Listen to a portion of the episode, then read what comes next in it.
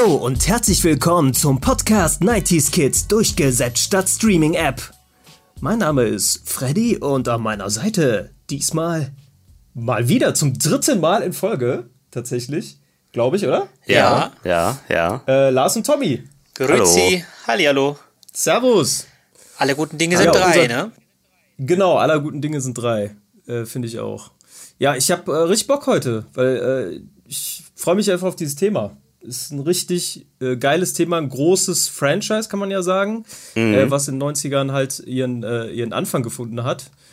Äh, sein oder ihren? Das Franchise? Das Sein Franchise. Anfang. Ja. Ähm, genau, und äh, zwar geht es um das größte Dinosaurier-Franchise der Filmgeschichte, würde ich mal äh, so erstmal in den Raum stellen, direkt. Und zwar Jurassic Park. Kennst du noch ein Und, anderes äh, Saurier-Franchise, so auf die Schnelle? In einem Land vor unserer äh, Zeit. In, in unserer Zeit, ah, genau. ich okay, na gut, ja. Ja, ich ja, dachte, es jetzt gibt- kommt sowas wie noch. Carnosaurus oder so.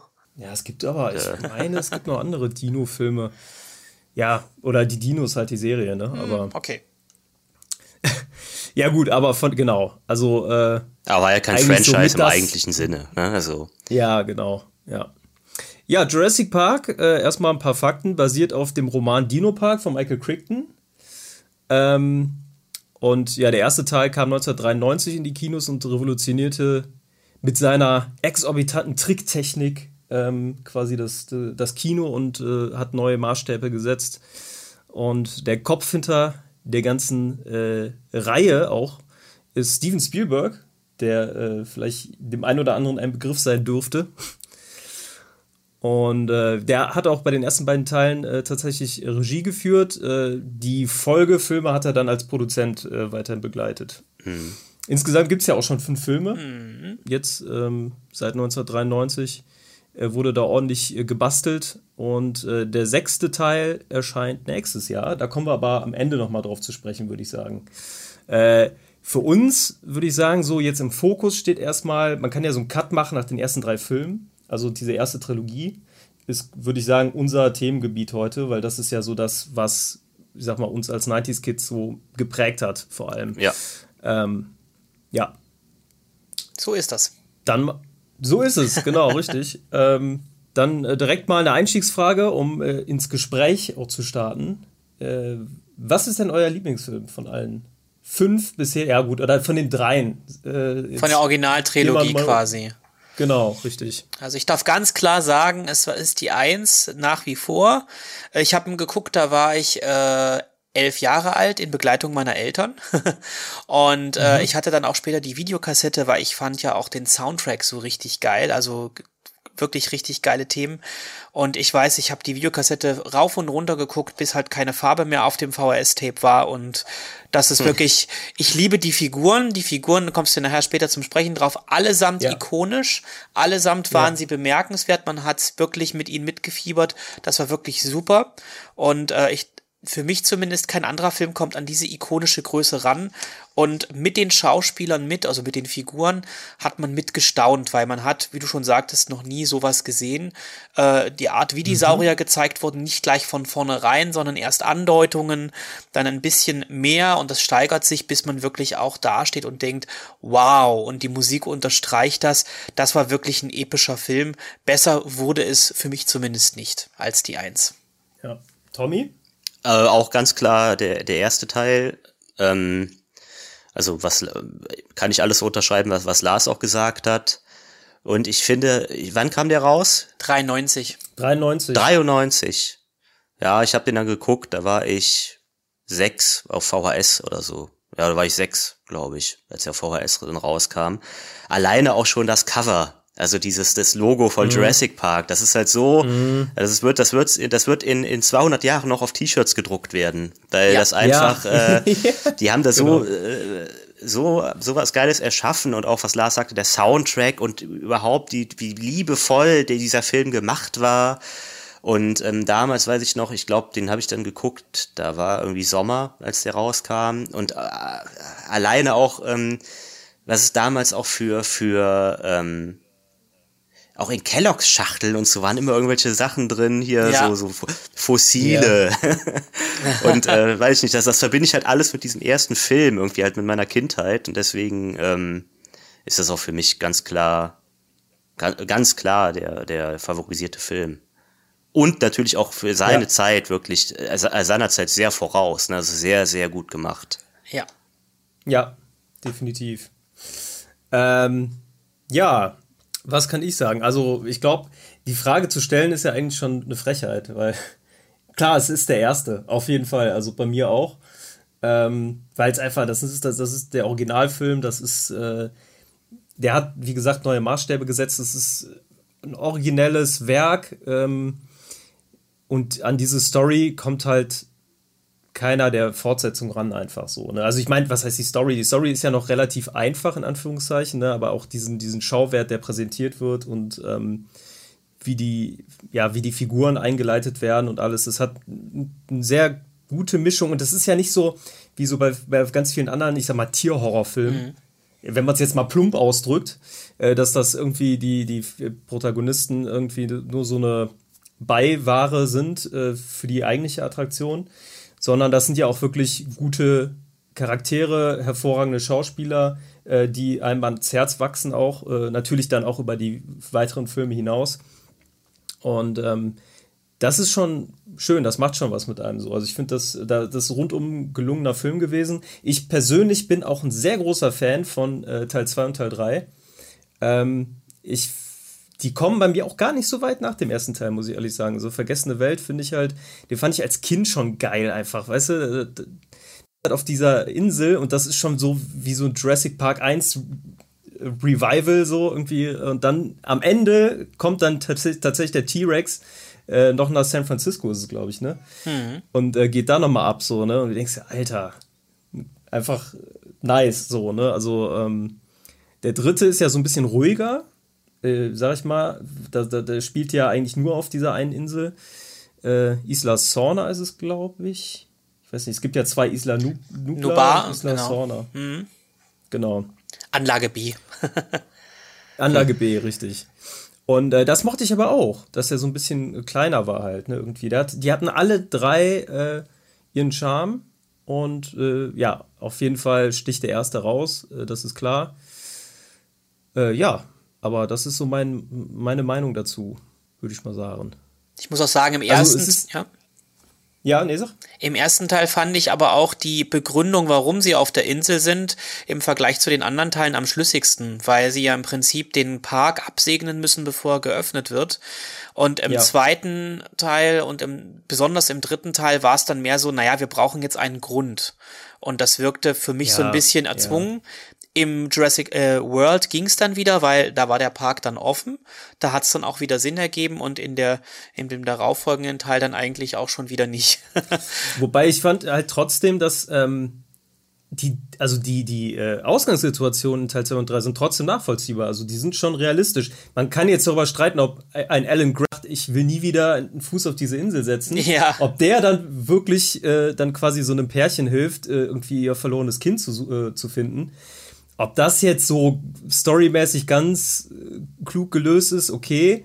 Äh, aber ich finde die Ausgangssituation trotzdem nachvollziehbar. Also, das ist ne, ne, auch eine interessante Möglichkeit, halt die Geschichte fortzuführen, weil die, dieser Park ist nun mal zu, aber quasi wird ja äh, geduldet, so von der, also dass einfach diese, diese Dinos weiter auf dieser Insel leben, wird, mhm. ist halt so, Status quo.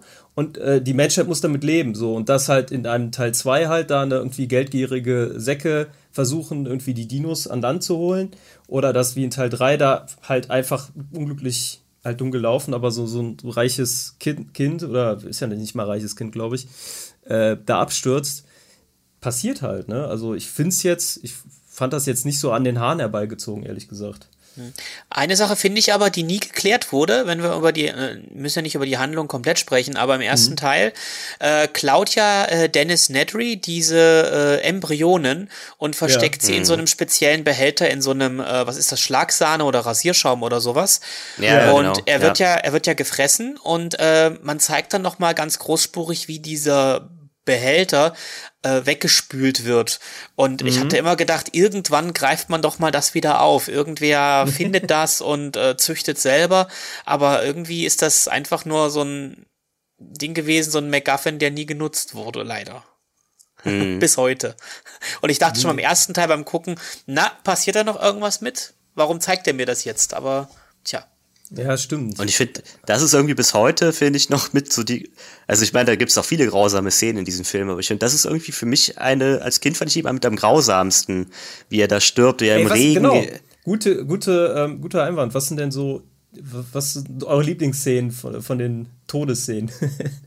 ja, aber sag, also da, da, das ist, wie gesagt, finde ich irgendwie die grausamste, weil er erst dieses Zeug da ins Gesicht gespuckt bekommt und dann mhm. blind ist und dann gefressen wird und das denke ich, oh. Ja, und dann natürlich sehr ikonisch ist natürlich äh, ähm, die erste T-Rex-Szene im Regen, als der Mann auf, der, auf dem Klo gefressen wird. Der Anwalt. Halt, äh, der Anwalt, genau. Ja, ja. Klar. Und ähm, aber meine, ich glaube, meine Lieblingsszene als Kind war immer, als sie, als die Kinder da in diesem Restaurant sind und was essen. Mhm. Und dann kommen die, ähm, was sind das, Velociraptoren, glaube ich, ne?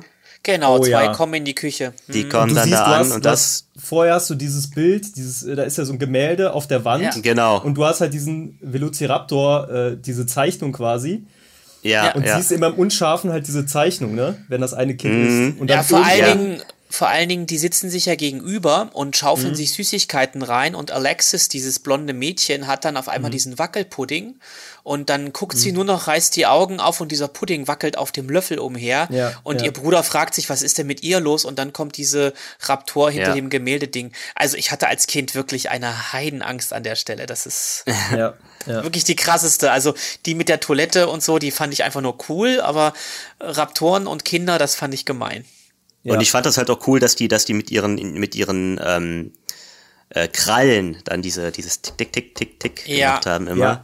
ja. Das, äh, war aber meiner Meinung so nach, also ich fand eine andere Szene besser. Es gibt ja diesen Jäger, diesen Robert Muldoon, der mit dem Hut, der ja, die Raptoren ja. äh, äh praktisch mhm. trainiert oder, oder zumindest auf sie aufpasst.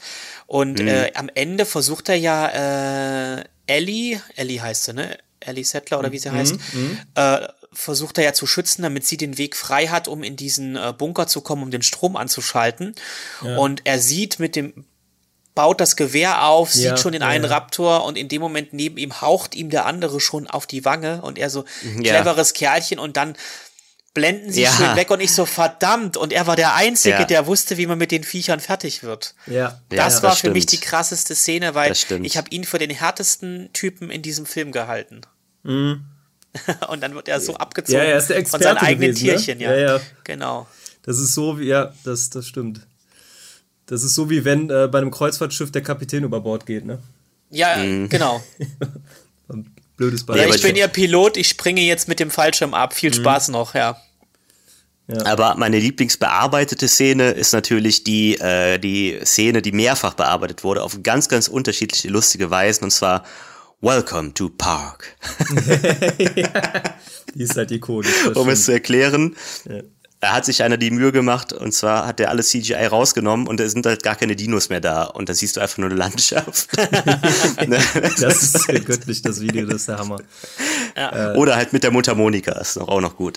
Mir fallen aus, äh, aus den Fortsetzungen fällt mir direkt auch ähm, die Anfangsszene von Vergessene Welt ein, wo das Kind ähm, das, die siehst du gar nicht. Die habe ich mir aber als, äh, als ich kleiner war, habe ich mir die immer ganz krank zusammengespinnt. Ich dachte so, boah, das, das Kind wird da bestimmt gefressen. Du, ihr kennt ja diese kleinen Viecher. Diese Kompis äh, waren das. Ja, Kompis. Compsognathus oder so ähnlich. Compsognathus, genau. Ähm, die halt dann im zweiten Teil auch eingeführt werden. Und äh, da ist ja dieses Kind, was dann irgendwie mit ihren Eltern äh, auf dieser Insel ist und dann halt äh, im Wald verschwindet. Und dann hört man nur Schreie oder sie sieht das Kleine, erst so einen von denen ne, und füttert, ja. füttert äh, den Kleinen quasi und dann siehst du, wie immer mehr kommen und dann hörst du noch Schreie und die Eltern rennen hin. Genau. Und äh, du siehst nur im Off, hörst nur im Off, okay, krass, was passiert da? Und als Kind äh, oder als, als Jüngerer habe ich gedacht, boah, gerade getötet, so in der ersten, ersten Szene. Dann, äh, als ich den Film nochmal geguckt habe, wird dann aber äh, aufgelöst tatsächlich im, im Radio. Sie war, in Nachrichten, die mhm. wurde nur verletzt, ne? Also. Genau. Getötet wurde aber jemand von diesen ja. Kompis relativ spät. Peter Stormar. Äh, Storm, genau der, der, ja. der Bösewicht, wenn man ihn braucht. Und ja. da ist es auch so, dass er in diesem Fluss da umherrennt und dann ja. klettert er ja über diesen, äh, also er schmeißt ja immer noch mit Steinen nach den Viechern mhm. und so und die folgen ihm dann einfach. Und dann äh, klettert er über diesen umgefallenen Baumstumpf und dann siehst du halt nur, äh, wie diese ganzen Viecher immer mehr, immer mehr auch über diesen Baum springen und äh, du siehst nur diesen Baum und hörst dann einfach auch nur die, die Schreie. Also das war dann auch wenn man, weil man denkt immer, ach, so ein kleiner, der macht schon nix, aber die, ja. die Masse war's, ja. ja. Ja, ansonsten natürlich auch so T-Rex-Szenen sind auch immer ikonisch. Ich muss aber sagen, die geilsten oder krassen, krassesten Szenen insgesamt in allen drei Filmen sind meistens die mit den Raptoren. Die sind irgendwie immer am spannendsten, mhm. weil die halt so, mhm. die sind jetzt auch nicht so mega weil die auch groß, schnell sind. Die sind schnell, ja. die sind ja. irgendwie äh, unberechenbar, weil die halt auch ne, nicht so groß wie ein T-Rex. Ein T-Rex braucht halt paar Schritte, um sich anzukündigen. Das heißt, er kommt nicht so überrascht, äh, auch wenn er dann hier und da mal plötzlich überraschend irgendwo stand, äh, ja. was natürlich dann auch ein bisschen unrealistisch war. Ähm, aber die Raptoren-Szenen, die waren, äh, die waren immer sehr spektakulär inszeniert. Ja, besonders die, wo sie im zweiten Teil in Vergessene Welt dieses Feld im Dunkeln zeigen, so ja, mit hohem Getreide. Oh, ja. Und dann siehst mhm. du praktisch, wie ja. die Hauptgruppe in der Mitte läuft, sich ihren Weg bahnt und dann kommen so ganz feine Linien von links und von rechts drauf die zu. Und dann siehst du nur noch, wie irgendwie einer nach dem anderen auf einmal so weggezogen wird. Also so zack in die Tiefe. Das war übel. Vor allen Dingen, hier muss ich dazu sagen, meine Eltern wollten mir was Gutes tun und hatten mir damals äh, eine Videokassette geschenkt mit der polnischen Fassung von Jurassic Park Vergessene Welt. und das war praktisch äh, vom Kino abgefilmt irgendwie ja. und der deutsche Sound draufgesetzt, aber leicht verzögert. Mhm. Das heißt, dieser Film war doppelt gruselig, weil ich habe mich immer erst erschreckt, wenn so ein Vieh ankam und ungefähr fünf Sekunden später kam erst dieser kreischende Schrei dazu. Also habe ich mich einmal durchs Bild und einmal durch den Ton erschreckt. Das war doppelt Folter. Geil. Ja, stark. Ja, dann lass uns doch mal äh, erstmal äh, Charaktere wollte ich jetzt mal aufteilen quasi in zwei ähm, Etappen. Und als erstes mhm. würde ich mal gern über die Dinos sprechen, bevor wir über die Figuren sprechen. Äh, haben wir ja jetzt mehr oder weniger auch schon gemacht ein bisschen. Ähm, ja. Also ne, zu, zunächst mal der T-Rex äh, ist da zu nennen, der wahrscheinlich seine ikonischsten Auftritte auch äh, in den ersten beiden Teilen hatte vor allem. Ähm, im zweiten Teil ja dann auch rüberkommt nach San Francisco und da ein bisschen äh, für Chaos. Ich weiß gar nicht, San Francisco oder San Diego? Ich bin mir gar nicht sicher. Also ich glaube San Francisco, es war richtig. San Francisco, ne? Ja, ja. Mit der Brücke auch, das war alles, ja. Ja.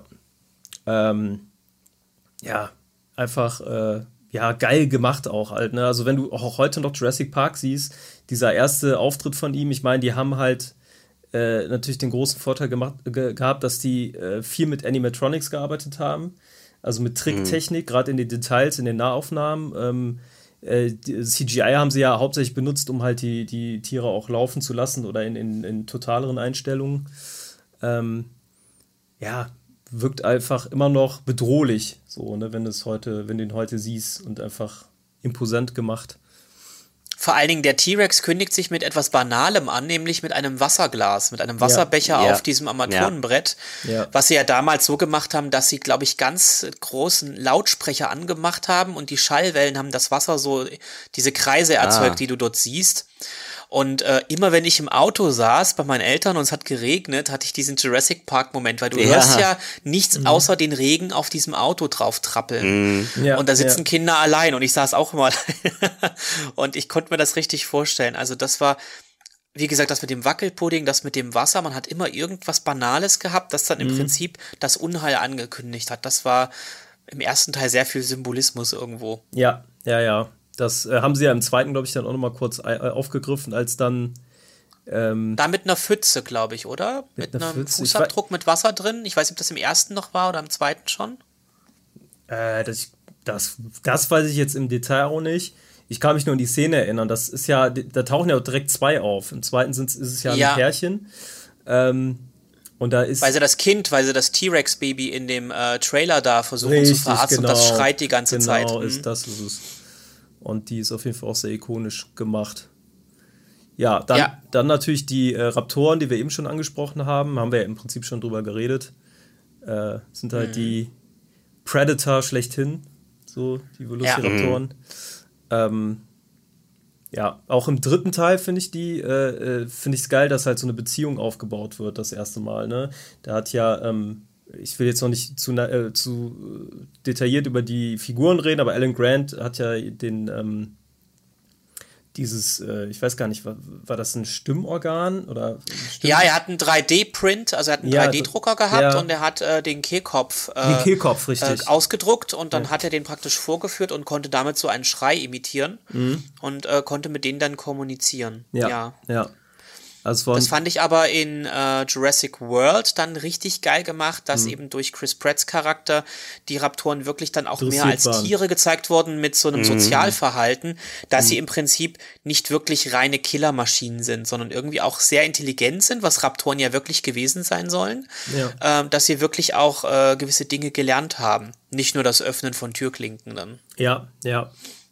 Das finde ich übrigens sehr interessant auch. Ähm, die, die Macher von Jurassic Park, wobei ich glaube, vielleicht war es auch vorher schon, ich weiß jetzt gar nicht, ob es vorher groß Dinosaurier in irgendwelchen Filmen gab, aber dass sich irgendjemand einfach die, die, die Laute und Schreie und so von den ganzen Sauriern ausgedacht hat ohne irgendeinen Anhaltspunkt zu haben, ob die wirklich so geklungen haben. Mhm. es kann ja auch sein, dass, dass, dass ein T-Rex gepfiffen hat, zum Beispiel, ja, ja. oder, ja, du ja, oder wie ein Vogel, die, oder keine Ahnung. Das Dinosaurier gibt's ja schon, gab es schon in Schwarz-Weiß-Filmen, äh, wurden Dinosaurier dargestellt. Ne? Allein also in King Kong gab's ja schon ja, T-Rex. Ja, oder, oder Godzilla, klar, genau. oder Godzilla auch, ne, so, aber vor allen Dingen, wie Stimmt. sie die Sounds zusammengemischt haben. Sie haben ja für den T-Rex sogar irgendwie eine, äh, eine Dampflok genommen und äh, äh, auch äh, bei einer Szene mit den Raptoren, glaube ich, wo so ah, gerungen okay. wird, so äh, hat, ja. glaube ich, der Sounddesigner auch seinen Hund aufgenommen, wie er mit einem Hundespielzeug spielt und das so schüttelt und dabei so ein bisschen knurrt.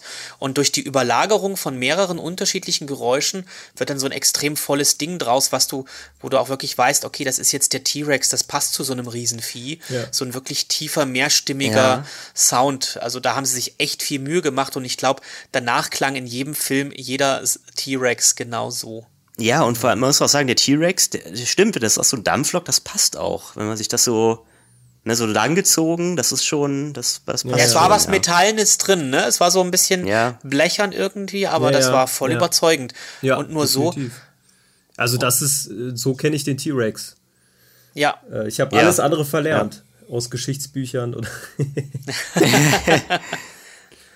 Naja, was man noch dazu sagen muss, das ist mir im dritten Teil aufgefallen, es gab ja irgendwann, ich hatte danach echt einen sehr großen Dinosaurier-Hype. Ist ja mit 12, 13 dann auch normal, dass man da so richtig gekascht wird als mhm. Junge. Und äh, da ist es äh, mir aufgefallen, ich habe da ein bisschen was gelesen, dass äh, dann irgendwie die Theorie kam, okay, Raptoren hatten eigentlich doch Federn. Ja. Genau. Und äh, ja, habe ich auch, das habe ich auch gelesen. Ja. Haben sie damit angefangen? Teil hat man das dann, hat man damit auch angefangen. Ja. Das heißt, Jurassic Park 1 war an der Stelle, wo man auch in der Zeit mit Saurierforschung war. Ja. Und da gab es ja auch diese Kontroverse, ist der T-Rex jetzt ein Aasfresser oder ein Jäger? Und äh, je nachdem, was die gerade in der Forschung wussten, da hast du richtig gemerkt, die haben sich Berater zu, äh, ja. zu Hilfe genommen ja. dazu. Das haben sie in Jurassic Park 3 dann auch umgesetzt. Also das mit den Raptoren und den Federn war da am deutlichsten und auch mit den Farben. Äh, mhm. Deswegen hieß ja der eine Raptor nicht umsonst Blue, weil der hatte ja so blaue Pigmente. Der war ja nicht gefärbt von den äh, Aufsehern, sondern das war ja wirklich seine natürliche Farbe. Mhm. Und das nimmt man ja auch an, dass Saurier ähm, Bei Jurassic World dann, ne? Jurassic World, Jurassic dann, World ja, genau. Ja, ja. In Jurassic Park 3 glaube ich auch schon. Da, ja, da, da ging das los. Geworden. Da ging das los. Da ging das langsam los. Genau. Aber das war doch nicht so, äh, in Jurassic World äh, sehen die noch mal anders aus. Da, also das Feder, äh, Federkleid war in dritten Teil schon mal angedeutet, sagen wir so. Genau, so ein paar kleine Kiele, so ein bisschen. Ja, jetzt ja, nicht genau. so wie der, jetzt nicht so wie der Archeopteryx oder so, aber an ja. den hat man sich, glaube ich, ein bisschen orientiert. Und man hat wohl irgendwie mhm. bei äh, Saurierabdrücken irgendwie Pigmente nachweisen können und geht davon aus, dass die echt quietschbunt waren teilweise. Ja, ja. Oh, okay, krass. Ja. Ähm, ja, äh, wo du schon beim dritten Teil warst, ähm, da wurden ja dann noch mal zwei, ich sag mal, äh, Dinos so richtig präsent eingeführt als quasi Gegenspieler oder als, äh, als böse Dinos oder, oder Gegner. Äh, äh, das ist zum einen der Flugsaurier, ähm, mhm. der auch quasi seinen eigenen Käfig hat dann im dritten Teil auf ja. der Insel wo du quasi im zweiten, glaube ich, wurde das schon mal angedeutet, ganz am Ende hast du dann schon mal einen Flugsaurier gesehen, im dritten haben sie. Im ersten Teil, klar, wo ich weiß nicht, ob du im nee, ersten Teil nee, schon welche hast fliegen sehen, als die mit dem Helikopter wegfliegen. Ja, das denke das war ich mir aber nicht sicher, waren das, das Vögel, waren das Kraniche Mal. oder waren das Flugsaurier? Nee, das waren Und irgendwie, glaube ich. Ich glaube, im ersten, ich glaube, im ersten Teil waren das tatsächlich Vögel. wenn ich mich nicht irre. Und im dritten haben sie die Szene quasi als Anspielung auf den ersten nochmal gezeigt, wenn die vom, von der Insel äh, wegfliegen. Und dann sind es die Flugsaurier. Ähm, es ist eine recycelte okay. Szene sogar. Diese Szene mit dem, äh, mit dem Käfig und dem riesigen Flugsaurier darin, der mhm. dann so angelaufen kommt. Äh, ich meine, das war, äh, ich meine gelesen zu haben, dass nicht das eine im ersten Teil mal geplant als äh, Entwurf war und dann aber nicht den Platz da drin gefunden mhm. hat. Und man hat das dann später mal aufgegriffen. Ach, ja, Was cool. ich aber okay. cool finde, ja. Ja, also ich fand die Szene auch äh, sehr geil in dem, in dem Film. Ähm, dann der so der Hauptgegner, äh, sag ich mal, in äh, Jurassic Park 3, der ja auch dann das Cover quasi ersetzt von dem T-Rex, fand ich so ein bisschen seltsam. So der Spinosaurus, den ich so, also ich habe als Kind da auch immer Dinosaurier-Bücher mir durchgeblättert und alles so. Und ähm, für mich war so der T-Rex und vielleicht auch so aus der Jura-Zeit der Allosaurus waren so für mich genau. gefährliche Dinosaurier, sag ich mal. Ähm, und der Spinosaurus war so nie auf meinem Radar, so wirklich. Ne? Und den haben sie aber schön mhm. aufgebauscht da als, als großen, gefährlichen Dinosaurier. Bricht er nicht dem T-Rex sogar recht beiläufig ja, das Genick? Der, das war doch so eine, Auftritt. Ja, ja, genau. So das war so eine richtige Evil-Szene, ja. Ja. Was mich jedoch genervt hat, ich meine, gut, hier geht's wieder um Kleinigkeiten, die Unheil ankündigen. Er frisst ja den einen mit seinem nervigen Handy-Klingelton. Und immer wenn dieses Handy dann klingelt, weißt du, der kommt jetzt. Ja. Dieses Diddlödö, Diddlödö, dieser Nokia-Ton. Ja, genau. Genau, und irgendwann denken sie, ah, jetzt kommt der wieder, finden aber eigentlich einen Haufen mhm. Dino-Kacke. Und äh, da war dann dieses Handy drin, das war so ein Allwetter, so ein robustes ja, ja. Allwetter-Handy. Ah, aber mich Nokia hat halt, ne? Ja, ja, mich hat dieser, mich hat dieser Klingelton schon immer genervt und da haben sie es dann noch auf die Spitze getrieben. Also. Ja, aber das ist äh, natürlich nett gemacht, ne? Also war schon. War schon Product Placement eigentlich. Ja, ja, aber auch eine ganz witzige Idee, ne? So irgendwie. Äh, hat auf jeden Fall gezündet. Ja. Ähm, auf jeden Fall. Ja, genau, dann gab es die äh, Compsognathus, das sind diese Kleinen, ne, über die wir auch mhm. schon gesprochen haben. Ja, und sonst halt, äh, ich sag mal, Beiwerk waren immer die Pflanzenfresser, die immer schön Sprachiosaurus, Stegosaurus. Obwohl im zweiten Teil wunderschöne Szene mit der Stegosaurus-Herde, die dort mit ihren Jungtieren. Genau, da habe ich auch direkt. Und das, und das waren echt wunderschön und das waren auch meine Lieblingssaurier so mit. Also, mhm. weil sie ja wirklich mit diesen riesigen Knochenplatten und diesen Dornen am Schwanz, das fand ich, das waren schon coole Viecher. Also, ja. mhm. die haben sie dort auch erstmals schön in Szene gesetzt. Das fand ich auch das Tolle, dass man immer versucht hat, neben dem Standard T-Rex und dem Standard Raptor auch noch die anderen zu zeigen. Es gibt ja, ja, ja. hunderte von coolen Sauriern eigentlich. Ja, definitiv. Ne? Also ich meine, äh, klar, am Ende ist das ein Thriller noch. Ne? Also das, äh, das heißt, klar sind die gefährlichen Dinosaurier die interessanten in diesen Filmen. Aber mhm. äh, das ist immer noch ein Dino-Park. Das heißt, äh, klar, das ist immer auch schön, dass sie dann gerade am Anfang halt auch viel äh, die komplette Fauna dieser Zeit halt zeigen ne? und abbilden. Ja. Mhm. Ähm, das sind schon gut gelungen. Jetzt fällt mir gerade, wo Tommy gerade die Dennis Niebly-Szene angesprochen hatte, oder du auch, glaube ich, Lars. Äh, wie heißt mhm. nochmal das Tier äh, oder der Dino? Der, Warte, äh. Der mit dem Kamm. Ja, ich hatte es mal drauf. Ich Ach wusste Gott, das mal. Ja. Äh, aber ich will immer Oviraptor sagen, aber das ist der nicht. Dilophosaurier, jetzt Diloph hab ich's. Dilophosaurier, ja. Genau, der war auch am Anfang so niedlich dargestellt und er mhm. so, na, ich habe leider nichts für dich, ja. nicht mal ein kleines Pausenbrot und so weiter. und äh, er wirkte auch so klein, bellte wie so ein junger Hund und dann ganz ja. großartig. Tatsächlich also, aber auch der einzige Auftritt von diesem äh, Dino, ne, in der ganzen ja. Reihe. Ja. Ja. Aber ist ja. im Gedächtnis geblieben. Ich habe den danach, es gab in den 90ern, das äh, weiß nicht, ob ihr das noch wisst, äh, auch mal so eine Sammelheftreihe, so mit verschiedenen. Dinosaurier hieß das, jede Woche oder alle 14 Tage kam so ein Ding raus, immer mit einem Knochen dazu, damit du dann ein Saurier-Skelett bauen kannst. Und die ja. haben die auch immer, äh, jedes Heft hat sich so an einem, einer Sauriersorte so grob gewidmet. Und dann, als dann der Dilophosaurier kam, ich so, den kenne ich, der hat den Dicken gefressen. Stark. Hey. Ja, äh, dann lass uns doch mal zu den äh, Figuren, also zu den äh, menschlichen Protagonisten kommen aus äh, Jurassic Park. Und da muss ich äh, zunächst mal sagen, ich habe eigentlich immer in so Reihen relativ schnell so ein, eine Lieblingsfigur, so eine Figur, auf die ich mich fixiere irgendwie. Ich weiß nicht, das ist so ein Ding bei mir gewesen immer. Und das ist so, dann sage ich mhm. so, das ist meine Lieblingsfigur aus dieser ganzen mhm. Reihe. Bei Jurassic Park ist tatsächlich, glaube ich, eine der wenigen Reihen, wenn nicht die einzige, wo ich zwei Lieblingsfiguren habe. Wo ich mich nicht entscheiden kann, wen, ich, wen ich cooler ja. finde. Und zwar. Ähm, ich habe eine Idee. Lass mich raten, lass mich raten. Sam Neill und Jeff Goldblum. Ja. Sam Neill und Jeff Goldblum, genau. Das sind ja auch, können wir direkt auch, das sind ja die Stars äh, quasi der Reihe. Dr. Alan Grant und Dr. Ian Malcolm, gespielt, der erste gespielt von Sam Neill, der zweite von Jeff Goldblum. Ähm, ja sind die äh, ja, Protagonisten, äh, tauchen zusammen im ersten Teil auf. Hm. Dann äh, ist äh, Jeff Goldblum, also Ian Malcolm, spielt im zweiten dann die Hauptrolle. Und im dritten kehrt dann äh, Sam Neill als Alan Grant zurück und spielt da quasi nochmal die Hauptrolle. Also hat jeder nochmal einen Film für sich und äh, im ersten sind mhm. sie zusammen. Und in Lost und, World hat Jeff Goldblum nochmal einen kleinen Cameo, ne? ja, da kommen wir noch. Wir kommen ja auf die, auf die kommen wir ja später nochmal. Da kommen wir nochmal drauf zu sprechen, weil da gibt es ja für den sechsten Teil äh, auch eine sehr geile ah. Neuigkeit. Ah. Ähm, ja, äh, genau, das sind die beiden, äh, würde ich mal sagen, Identifikationsfiguren. Zusammen mit Dr. Ellie Settler, würde ich sagen, noch, äh, Laura Dern, hm. die ja die Partnerin, äh, Freundin von äh, Alan Grant ist. Wo ich immer dachte, die wären zusammen, aber waren sie offensichtlich nicht. Die waren eigentlich immer nur Kollegen, ne? Befre gut befreundete oh. Kollegen. Vielleicht wollte es äh, wollte äh, Alan, Alan mehr, Gr aber ja, das kann sein, das weiß man nicht. Es wirkt Kollegen, so Kollegen plus. ja. ja, ja.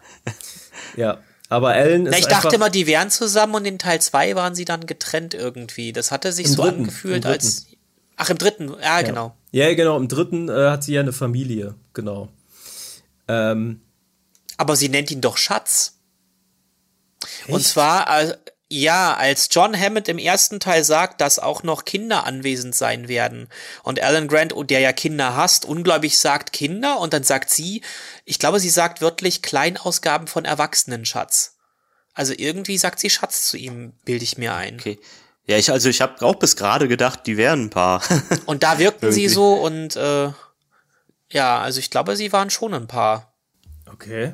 Ja, krass. Aber ich, ich muss mir nochmal angucken. Ich muss mir auch Teil 2 und 3 nochmal angucken. Das ist der Anfang, bevor sie in diese bunten gesehen. Autos steigen. Das ist noch am Anfang in der Empfangshalle. Ich bin mir nicht sicher. Bis, ich meine, ich hätte den Film da nochmal gesehen, unter dem Fokus darauf zu achten, dass, ob die ein Paar waren. Und mhm. ich meine, die haben quasi nonstop ein sehr, ein sehr gut, gutes Verhältnis, aber ein eher kollegiales Verhältnis.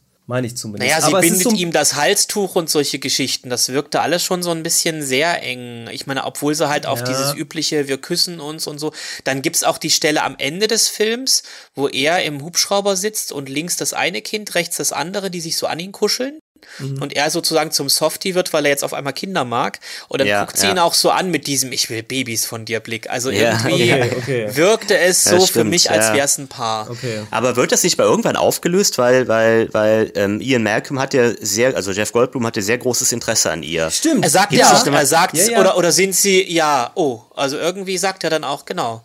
Ja, äh, Ach, das, das sagt er, genau, das sagt er zu, äh, zu Ellen, äh, mit Ellen redet er, glaube ich, darüber, ne? Genau, er sagt, sie beiden sind nicht zufällig und er, ja. Und dann, oh, okay, irgendwie so komisch war das, genau. Ja, aber ich, ich, ja, ich habe das so eher interpretiert, als, als hätte er, als Ellen, da wäre auf jeden Fall eine, eine, eine, Spannung zwischen den beiden. Ich weiß es nicht. Ja, muss man vielleicht nochmal gucken. Also Ian, äh, ja, Ian Malcolm hat sich auf jeden Fall angegraben, das mit dem Wasser auf der Hand ja Chaos-Theorie mm. erklären und so. Voll. Und mhm. äh, das war Alan Grant sehr, sehr äh, unangenehm. Und das wirkte auf jeden Fall nach einer Eifersuchtsszene so ja, ein ja. bisschen. Ja, ja. Ja. Ja, also Alan Grant, äh, also ich mag halt auch einfach diese unterschiedlichen Charaktere der beiden. Und ich finde sie beide auf ihre ganz bestimmte Art und Weise mega cool halt. Alan Grant ist so ein bisschen der mürrische, skeptische, ähm, aber im Herzen halt total gute Kerl, der halt auch im ersten Teil gerade durch seine Beziehung dann, äh, weil er ja mit den, mit den Kindern dann quasi mehr oder unfreiwillig dann halt irgendwie ähm, sich durch diesen Dschungel kämpfen muss äh, und dann so ein bisschen gebrochen wird, als äh, ursprünglich als Kinderhasser, dann aber irgendwie doch irgendwie äh, sich ein Herz fasst für die, für, für die beiden Kids.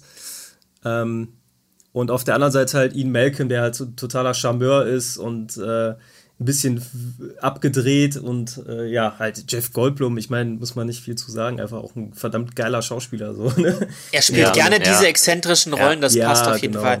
Alan Grant habe ich so ein bisschen als äh, so eine Art Indiana Jones-Figur gesehen. Das hat nicht mhm. bloß mit dem Hut zu tun gehabt, den er trug, aber er war halt von vorne bis hinten so ein Pragmatiker. Ja, ne? genau. Also, das er hatte viele Szenen, so wie er hat es einfach. Äh, äh, er macht das einfach, ob es jetzt richtig ist oder nicht. Äh, ich denke an die Szene mit dem Hubschrauber am Anfang schon, wo er zu äh, unfähig war, äh, sich anzuschnallen und, und dann die beiden Ende rein. so verknotet ja. und dann so, genau. es geht auch so. Ja, das fand ich großartig, ja. Ja, also da war er mir sofort sympathisch an der Stelle. Und natürlich, wo er den Jungen äh, zeigt, wie man mit einer Raptorenkralle aufgeschlitzt wird. ja, genau, ja, ja. ja. Er ist stark. Ja, ich finde ihn aber auch im, im dritten Teil äh, fand ich ihn auch cool, da in der wie er dann quasi die Family da durch, äh, durch den Dschungel Zusammenführt peitscht. wieder. Ja, ja, ja. Ja. Auf jeden Fall eine sehr, sehr, sehr coole Rolle. Und Samuel ist auch ein super Schauspieler. Mag ich auch total gerne Auf jeden sehen. Fall. Und, äh, mhm. Ist halt ja. eine starke, starke Rolle auf jeden Fall. Ian Malcolm ja. halt äh, auch noch ikonisch dieses Bild, das gibt's ja ganze gibt's ja Gemälde von und alles, wie er da so. Es gibt eine lass, Statue lass, davon, ja, ja. wie er so mit mit offenem schwarzen Hemd so seitlich liegt. Ja, ja. Da gibt es ein, ja. eine Statue von, ganz witzig. Ja. Hat ja so im ersten Teil so ein bisschen äh, noch so eine, ich würde sagen, fast Comic Relief ähm, ja. äh, Rolle. Ne, als so ein bisschen der, der, der lustige Part so unter allen. Äh, Im zweiten Teil, wo er dann quasi mehr ins Zentrum rückt, äh, wird er auch ein bisschen ernsthafter halt, ne? Ja, das finde ich aber schade, dass er das so, so stark einbüßt, weil er wird dann so eine Art, also ich habe es ja als Kind oder so als Teenie gesehen und mhm. für mich war er dann irgendwie was schade, dass er dann so ein nerviger Dad wird irgendwie. Ja. Ich kann ihn verstehen, er will seine Tochter nicht mitnehmen, er ist da auch traumatisiert, ja. aber er war in dem ganzen Film irgendwie immer die Spaßbremse irgendwie. So ein bisschen, ja, weil er natürlich ja. weiß, was da abgeht, weil er halt geprägt ist natürlich auch von den Erfahrungen äh, aus dem ersten Teil und ähm, aber er hat halt trotzdem noch, er hat sich trotzdem seinen Humor noch bewahrt, also er ist immer noch äh, für den Zumindest ja, den Sarkasmus ja, ja, in genau, Extremsituationen, genau, ja. ja. Das oh, ich hasse es, wenn das passiert. Sowas kommt ja dann immer. Ja, ja, genau. ja, genau, richtig.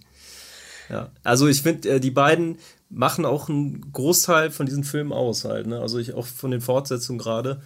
Äh, das mhm. sind wirklich, das sind nicht irgendwelche 0815 Gesichter, diese, die du in einen Tierhorrorfilm stellst und äh, ne, die, die äh, Kreaturen sind die Hauptrolle, sondern nee, die sind halt auch irgendwie, die wachsen einem ans Herz. Aber das spricht ja, ja, dafür, weil das mhm. ist ja der Fehler, den so die meisten genau. Monsterfilme genau. ja, ja, eigentlich sonst machen. Mhm. Äh, gut, Spielberg äh, hat auch bei äh, beim Weißen Hai darauf geachtet, dass du die Menschen immer nicht aus dem Fokus verlierst. Klar willst du das Monster sehen, aber mhm. äh, die Menschen sind halt auch wichtig, weil wenn du den mit den Menschen nicht warm wirst, ist es dir Wurst, ob die gefressen werden Richtig. oder nicht. Genau. Und man, ja, muss, da, man, man, muss ihm natürlich zugute halten, dass äh, das eine Romanverfilmung ist, zumindest die ersten beiden äh, sind ja Romanverfilmungen, die, äh, die, basieren ja auf äh, den Roman von Michael Crichton und ne, wenn da ein Buch vorliegt, äh, ist schon klar, dass da ja auch ein bisschen mehr Fundament und äh, Tiefgang halt äh, zugrunde liegt, ne, als ja, ja. ein, ein Billo-Tierhorrorstreifen. ja, dann Ellie Settler halt, ne, das, wie gesagt, die Freundin, Ex-Geliebte, was auch immer, von Alan Grant. Ja. Kollegin Plus, Kollegin Plus, darauf. genau, richtig. Ja, Kollegin Plus, ja. Äh, natürlich auch sehr äh, hervorragend gespielt von Laura Dern. Ähm, mhm. Das ist so das, das Trio der ersten Trilogie mhm. auf jeden Fall. Und ähm, ja, dann gibt es halt noch weitere wichtige Nebenfiguren, wie zum Beispiel John Hammond, natürlich, der Erfinder des Parks und Finanzier, ähm, der sich das Ganze ausgedacht hat, spielt im ersten Teil eine große Rolle auf dem, im Park halt natürlich auch. Mhm. Im zweiten ist er ja dann schon. Praktisch, praktisch amerikanische Dietmar Hopp. Ja, genau. Ich muss auch immer, ich muss er hat keine Kosten und Mühen gescheut. Ja. Aber genau. er ist auch der Erfinder von Kentucky Fried Chicken äh, an der Stelle. ja. heißt Colonel Irgendwie John schon, Hammond. Ja. ja. Aber er hat ja, äh, er sollte, glaube ich, auch äh, in späteren Teilen wieder vorkommen, aber da ging es ja dem äh, Richard Attenborough nicht mehr so gut. Also der ähm, hat ja auch gesundheitlich zu tun gehabt und wobei auch, glaube ich, der relativ alt geworden ist. Lass mich nicht lügen, hm. der ist der ist nicht, äh, ich glaube, die Rolle war tatsächlich im Roman war das, glaube ich, auch schon so. Ich äh, habe die Romane nicht gelesen, aber ich glaube, im zweiten Teil ist er ja quasi schon äh, bettlägerig. äh, in den Filmen. Ja. Ich glaube, die Rolle von John Hammond war da auch schon quasi in dem Stadium. Ich glaube, Richard Attenborough müsste. Wie alt ist der geworden? Ich meine 96 oder so. Also der, der hat noch. Aber er muss auch schon relativ alt gewesen sein, als Jurassic Park rauskam. Also gut, er war im ersten Teil noch fit unterwegs. Ja. Guck mal, der ist erst, Aber irgend- der ist erst 2014 gestorben. Der, der dritte Film kam 2002.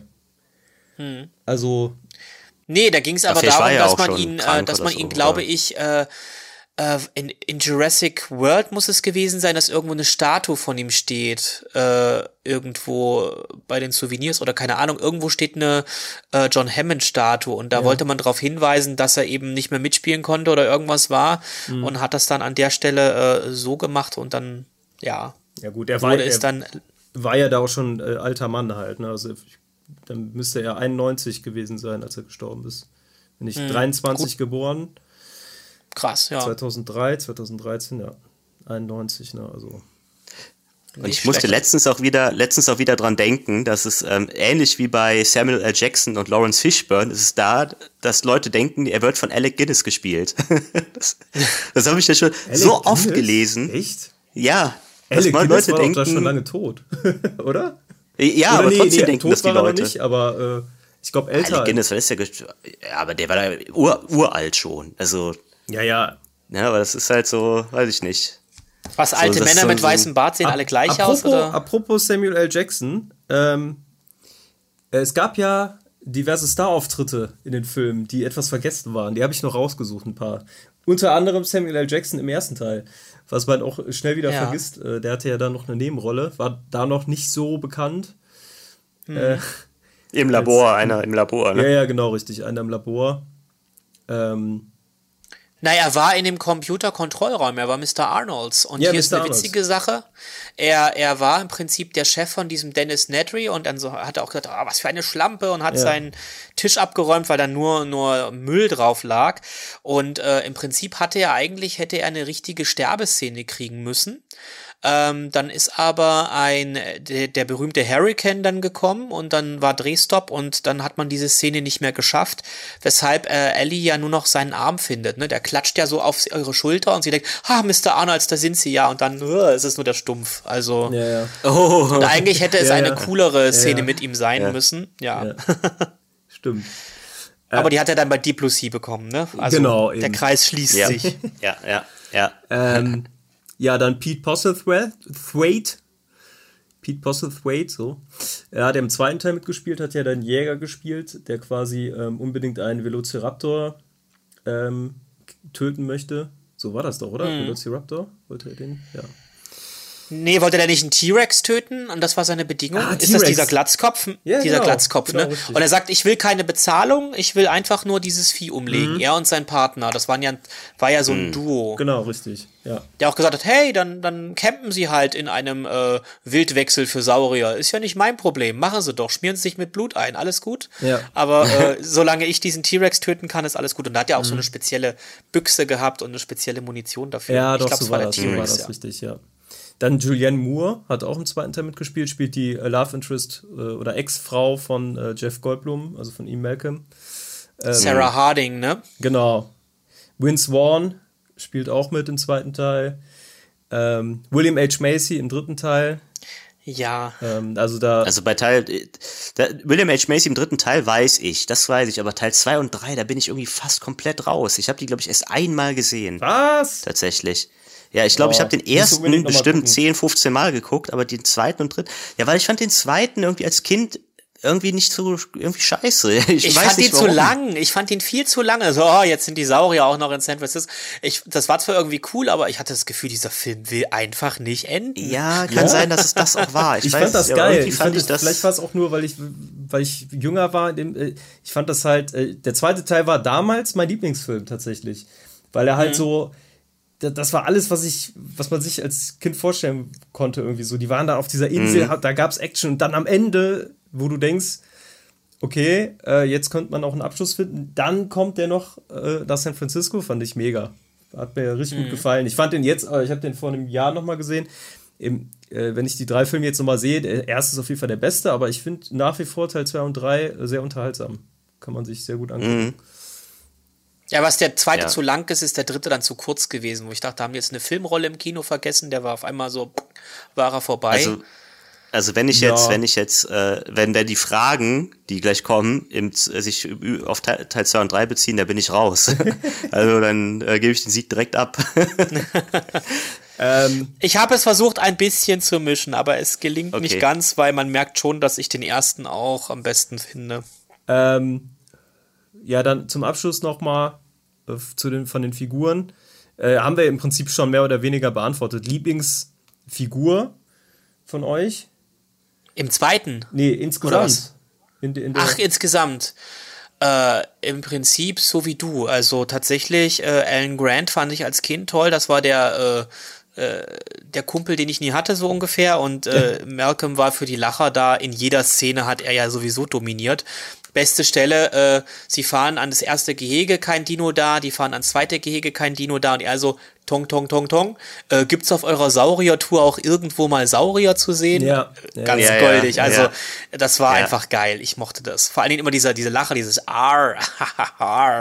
Also, das ist einfach Jeff Goldblum. Großartig. Ja. Mochte ich als Kind und finde ich auch als Erwachsener noch besser, weil jetzt verstehst du auch die schlüpfrigen Gags. Also, Und es gibt ja auch, und es gibt ja auch diese, ähm, äh, wo sie vor diesem riesen Scheißhaufen stehen, die Szene. Und Ja. sagt er, wow, das ist aber ein Riesenhaufen Scheiße. Ja. Oder ein Riesenhaufen Mist oder so. er sagt dann das auch noch, als sie mit dem Arm drin ist, sie ist äh, hartnäckig. Ja. nee, äh, das ist ähm, äh, praktisch ganz oft äh, wird dieses, dieses, dieses GIF, wo er da steht und das Mhm. dann sagt, äh, genommen, wenn irgendjemand irgendeine Scheiße halt bei Twitter oder so postet. ja, ja, das ist so ein WhatsApp-Meme, kann ist man halt- sagen, ja. Genau, genau. Also es ist ja nicht mal ein Meme, weil es ist ja einfach nur wirklich die Szene an sich, Ja, aber es passt ja. halt so gut. A big pile Ja. of shit, ja. ja. Genau. Das war auch so eine schöne Saurier-Szene eigentlich, der Triceratops. Das war halt krank, Mhm. aber ich fand's, ich konnte es mir richtig vorstellen, wie sie sich dann auf dieses Vieh legt und dann so die Atmung hört und so das erste Mal einen Saurier richtig berühren kann.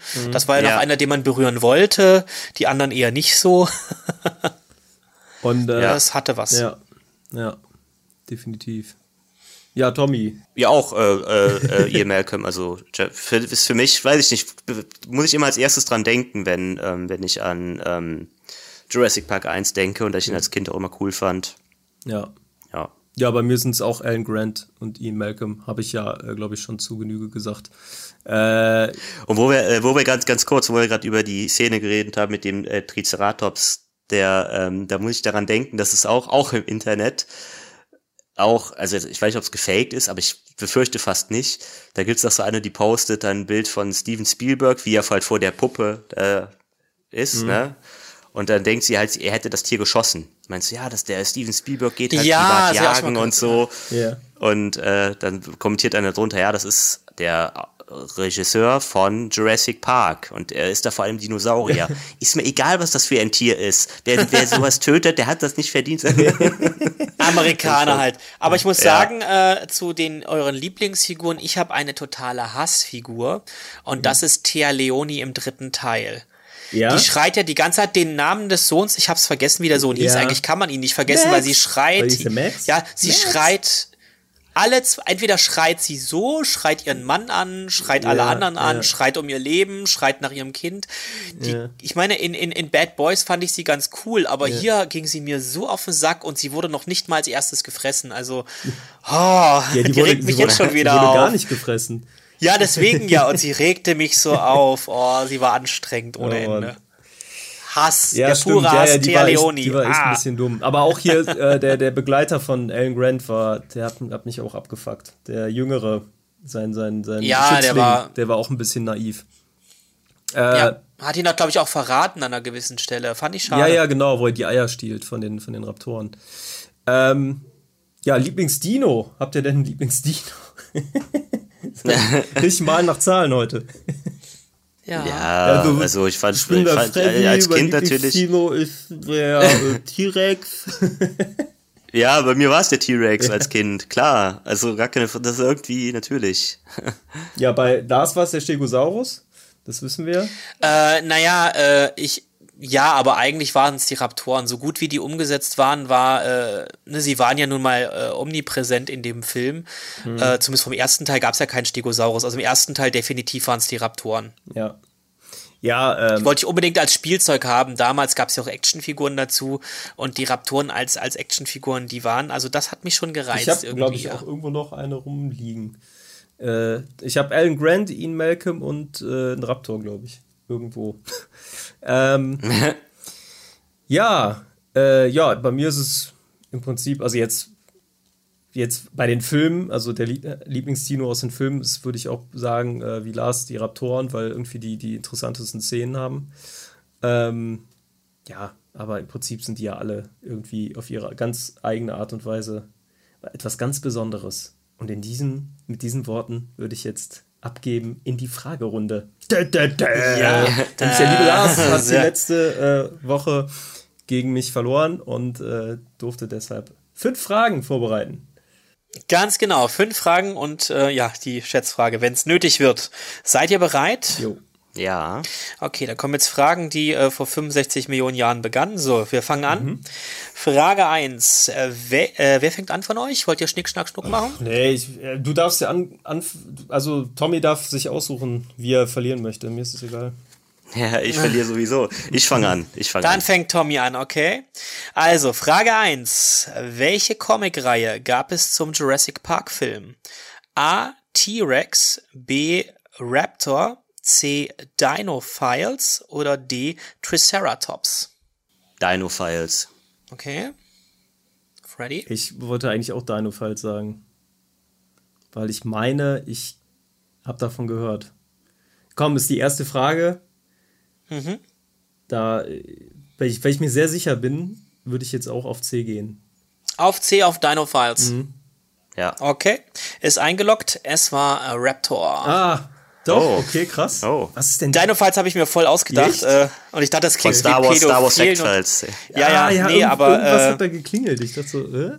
ich hatte, ich hatte zwei Magazine davon. Erstens haben sie versucht, Robert Muldoon überleben zu lassen und äh, er hatte irgendeine hanebüchene Geschichte, dass er es doch überlebt hat und die Raptoren kommen in die Gewalt von einem Drogenbaron, Mhm. der die irgendwie als Mordinstrumente nutzt. Das war so die Idee. Ach du Scheiße. Ja. Okay. Gut, dass Als- das nie verfilmt wurde. das verfilmt worden wäre, das wäre interessant, ja. Frage Ja. 2, jetzt ist äh, Freddy dran. Auf welcher Insel wurde Jurassic Park 1 hauptsächlich gedreht? A. Molokai, B. Maui, C. Kauai oder D. Lanai? Kleiner Tipp, das sind alles hawaiianische Inseln, Ja. also Ja gut, Maui Ich mir hier nix aus. ist die, die einem am ehesten was sagt halt. Die anderen kenne ich nicht. Ähm, also Maui. nee, nee, Maui wäre jetzt das Offensichtliche. Ja, ich nehme Maui. Keine Ahnung. Ich sage, ich sage D. Lanai. Hm. Okay. Ähm, es war Kawaii. Also C. Geil. Schätzfrage heute. So, Frage 3. Tommy fängt wieder an. Wer sollte statt Sam Neill Dr. Alan Grant verkörpern? A. Harrison Ford. B. Ted Danson. C. Andy Garcia oder D. Kevin Costner? Oh. Ich glaube, das ist die Rache. Oh, wo war dieser Teppich von oh Shining? das ist jetzt die Frage. Ich schwanke zwischen zwei. Zwischen zweien. Ich sag Kevin Costner. Kevin Costner. Ähm, Freddy? was Harrison Ford, Ted Danson, Andy Garcia, ne? Harrison Ford, Ted Danson, Andy Garcia, Kevin Costner. Ich meine, ich habe das mal gelesen, ich habe es aber komplett vergessen. Ähm, ja, komm, ich sag das most obvious, one. Ich glaube, irgendwie ist es Andy Garcia, aber ich sag Harrison Ford. Okay. Damit hat Freddy den ersten Punkt. Ah. Yeah. Ja, ich, Es, hätte, ich äh, hätte auch Andy Garcia gedacht. Äh, Vielleicht ist der Hut, ich weiß es nicht. Vielleicht Ja, ja, also das, dachte, das ist most, most obvious eigentlich, dass er das ist, ne? Aber dachte ich mir dann, das wäre Ja. dann zu krass schon gewesen, aber gut. Ich war auch erstaunt, vor allen Dingen war es nicht leicht, äh, äh, andere Schauspieler, die ungefähr im ähnlichen Alter wie Sam Neill sind. Das ist ja noch die Herausforderung, sonst fällt's ja auf. ich jetzt sage Ryan Gosling, ja klar. Da war der alte, sechs, schon klar. okay, wir kommen zur vierten Frage. Äh, jetzt ist Freddy dran, ne? Jo. Okay. Es ist fast wie eine Schätzfrage, aber äh, nicht ganz. Äh, welcher Saurier war die größte Animatronik in den Jurassic Park Filmen? A. Der T-Rex. B. Der Triceratops. C. Der Brachiosaurus. D. Der Spinosaurus. Die größte Animatron. Ja, das ist ja aus, also klar, rein faktisch ist der Brachiosaurus der größte. Ähm, aber die haben ja eigentlich nur den Hals. Ja, ich darf nicht zu viel labern. Nur den Hals animiert. Genau, hilft Tommy nicht. Ja. Der- Ich sag der T-Rex. Du sagst der T-Rex. Okay. Was waren die Antwortmöglichkeiten? Also A, der T-Rex, B, der Triceratops, C, der Brachiosaurus, D, der Spinosaurus. B. B. Ja. B, okay. Ähm, es war der Spinosaurus. Ach, ich hatte gedacht, da wärt ihr drauf gekommen, weil der. Krass, okay. Also ich habe mir die Maße aufgeschrieben, also amerikanisch, ich habe es jetzt nicht umgerechnet, 25 Fuß hoch, 40 Fuß lang und 24.000 amerikanische Pfund Gewicht. Ah, krass. Ja, ich meine, der Tri also- Triceratops kam ja nur ähm, quasi in dieser einen Szene vor, wo er da lag als Animatronic. Deshalb dachte Ja, ja, aber ich dachte, Da ist immer die Frage, was haben sie komplett animatronisiert als komplettes Viech? Und wie du schon sagtest, was ist vielleicht nur ein Teil? Weil wenn man den Maßstab nähme und den Brachiosaurus hätten sie komplett gemacht, hätte der wahrscheinlich es gehabt, aber es wäre sinnlos, den, Ja, ja, wie warum? willst du das filmen? Warum? Ja, genau, Ja, ja, sinnlos. Ja. Ja. Aber ich, ich wusste nicht, ich dachte im dritten Teil äh, tatsächlich, der Spinosaurus hatte ich erst überlegt, aber dann dachte ich mir, den hätten sie komplett animiert und nur in Detail-Shots so irgendwie vielleicht was genommen. Na gut, egal. Man merkt es nicht, ne? Weil ich, Ja. ich meine, bei Jurassic Park hat man es immer noch gesehen mit dem Kopf und alles. Aber im, äh, beim Spinosaurus habe ich auch immer, ist zu lange her, aber ich kann mich auch nur erinnern, dass äh, äh, meistens immer komplett animiert war. Das Vieh war immer komplett zu sehen und wenn nicht, war es im Dunkeln. Naja. Ja, ja. So, fünfte Frage. John Williams ist für den Jurassic Park Soundtrack verantwortlich. Was war seine erste Filmmusik? Das ist, das muss man sich durchraten. A. You Are Welcome. B. Flammendes Inferno. C. Der weiße Hai. Oder D. The Time Tunnel. Ich fange an, ne? Nee, du fängst an. Ich fange an. Der weiße Hai. Ja, Der weiße Hai. der, ja, das ist jetzt kacke, wenn ich den jetzt auch nehme, weil äh, ich bin mir ziemlich sicher, dass es der weiße Hai ist. Aber was waren die anderen? You Are Welcome. Flammendes Inferno. Der weiße Hai. The Time Tunnel. Bin mir sich, ziemlich sicher, dass es der weiße Hai gewesen sein muss. Da nehme ich, da nehme ich was anderes. nee, nee, da nehme nee, ich. ähm, Das geht leider nee, nee, nicht. nee, nee.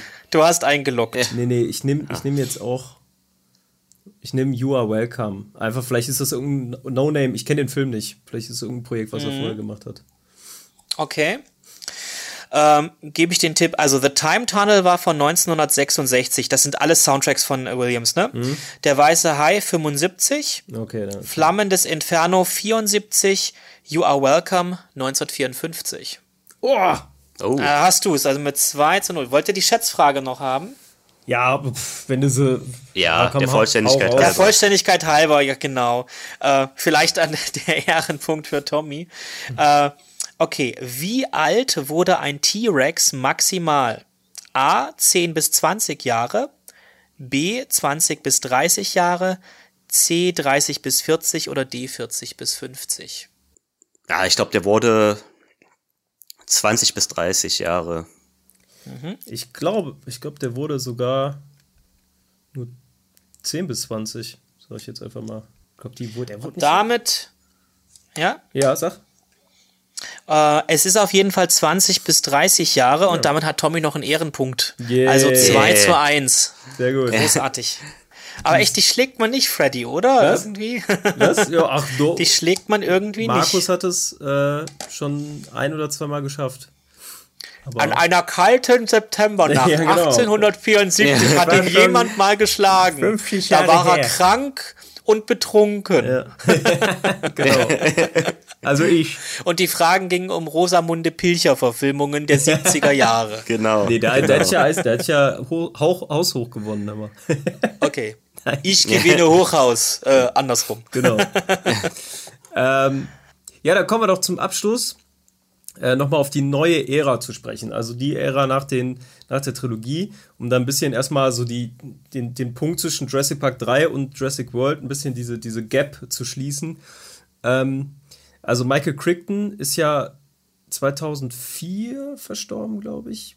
Spricht man das nicht Crichton aus? Oder Crichton, oder dich, Crichton richtig. Mhm. Ja, Michael Crichton. Du hast vollkommen recht. Ähm, 2008, okay. 2008 verstorben ist. War ja äh, lange noch ein vierter Teil geplant, auch wieder unter der Regie von Joe Johnston, der ja auch den ähm, dritten Teil umgesetzt hat. Ähm, äh, tatsächlich auch wieder mit äh, Sam Neill, äh, Jeff Goldblum und Laura Dern in den Hauptrollen. Mhm. Ist dann tatsächlich nicht zustande gekommen, weil nach dem Tod von Michael Crichton zunächst die Pläne halt dann auf Eis gelegt wurden für eine Fortsetzung. Ähm, Irgendwann wurden sie dann aber wieder aufgenommen, allerdings mit einem komplett neuen Konzept und einem komplett neuen äh, Team auch dahinter. Nämlich äh, Colin Tra Trevorrow hat ja dann äh, das Ruder übernommen und hat quasi mit Jurassic World dann eine Art, ja, Neustart, neue Epoche dieser ganzen äh, Reihe eingeläutet. Und ähm, dann gab es noch eine Fortsetzung, Jurassic World, das gefallene Königreich. Und äh, ja, in diesem Film geht es ja darum, dass quasi der Park diesmal endlich fertiggestellt wird. Also zumindest ist das die Ausgangssituation bei Jurassic World. Ähm, und äh, quasi auch bereit ist für Besucher und ähm, ja, wie es halt kommen muss, ne, ist das natürlich auch alles wieder großer Kappes. Und die Tiere schaffen es trotzdem auszubrechen. Und ja, das ist so ein bisschen, also Jurassic World ist ja so ein leichtes, so eine Art äh, Hommage an den ersten Teil, kann man ja eigentlich so sagen. Ein bisschen, äh, ein bisschen mehr Hightech halt, ein bisschen mehr modernisiert. Ähm, und ja, Jurassic World, das gefallene Königreich, ich finde halt beide, also Jurassic World, das gefallene Königreich äh, orientiert sich dann auch wieder sehr stark an äh, Vergessene Welt halt, ne? Also es ist schon mhm. alles ein bisschen ähnlich, sag ich mal, vom Stil, von, von, der, von der Story. Chris Pratt spielt da die Hauptfigur ja. in diesem Film. Ähm, und eine Figur, die bis dato eigentlich relativ unbedeutend war äh, und eigentlich nur einen kurzen Auftritt im ersten Teil hatte, äh, nämlich Dr. Henry Wu, wird ja zum Hauptantagonisten dieser, dieser Filme. Ähm, Jeff Goldblum, als ihm Malcolm, hat ja auch ein Cameo im zweiten Teil, äh, im Gerichtssaal quasi, um, wo er seinen dann nochmal Feedback gibt, wie schwachsinnig er das fand, überhaupt dann nochmal so einen Park aufzumachen. Und ja, wie erstmal so ein bisschen Feedback von euch. Wie findet ihr die Filme? Ähm, ja, also hätte es nicht gebraucht. Ich finde halt, was mich, ähm, was an dem, an dem ähm, allerersten Jurassic Park so geil war, war ja, dass ähm, dass es wirklich in dieser Zeit so hätte statt, also du hättest, es hätte wirklich so sein können, dass irgendwo Anfang der 90er so ein Park jetzt aufgemacht wird. Da waren die Autos, die auf diesen Schienen befestigt waren, da waren Nachtsichtgeräte, mhm. da war Technik, also, also abgesehen davon, dass sie natürlich Dinosaurier zum Leben erwecken, aber es war Technik, die man hatte. Und allein, dass das so richtig Science-Fiction-artig jetzt bei, bei Jurassic World ist, mit diesen Kugelautos und so und mhm. irgendwelche abgedrehte Science-Fiction-Kacke, das, das hätte es nicht gebraucht. Also ich finde, die hätten einfach dabei bleiben sollen, okay, wir haben jetzt einen Park, das ist von mir aus wie ein Tierpark, nur halt mit Dinosauriern und in der heutigen Zeit. Mhm. Aber dass das, weiß ich nicht. Und ich finde, es ist auch, es hat auch nicht mehr den Charme. Ich weiß nicht, also ich fand das, ähm, als ich ihn gesehen habe, irgendwie, also als ich den Trailer schon gesehen habe, war ich kein Fan. Als ich den Film dann gesehen habe, war ich auch kein Fan. Mhm. Mhm. ja, ja. Äh, Lars, erstmal aber deine Meinung?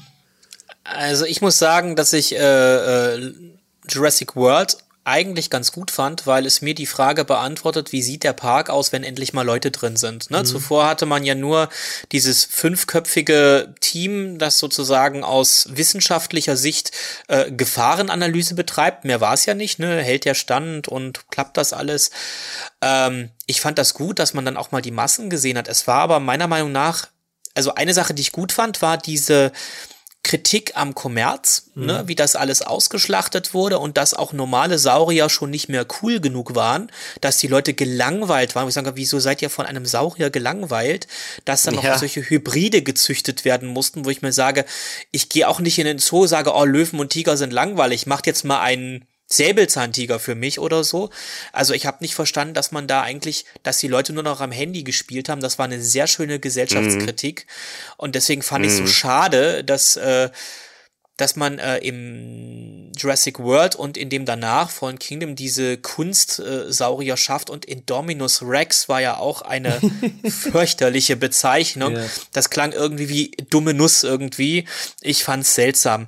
Aber ich fand den äh, Jurassic World ganz gut, wie gesagt. Er hatte schöne Momente, finde ich aber er verliert sich auch in diesen typischen Klischees mehr als der Original, nämlich, ach klar, die Eltern sind wieder in Scheidung und sagen es ihren Kindern nicht und bitte nicht schon wieder. Ich glaube, alle Paare, die in Jurassic Park vorkommen, lebten irgendwie in Scheidung gefühlt. Also mhm. im dritten Teil war es ja, glaube ich, auch nicht anders. Mit geschiedenem Paar, da waren sie schon geschieden.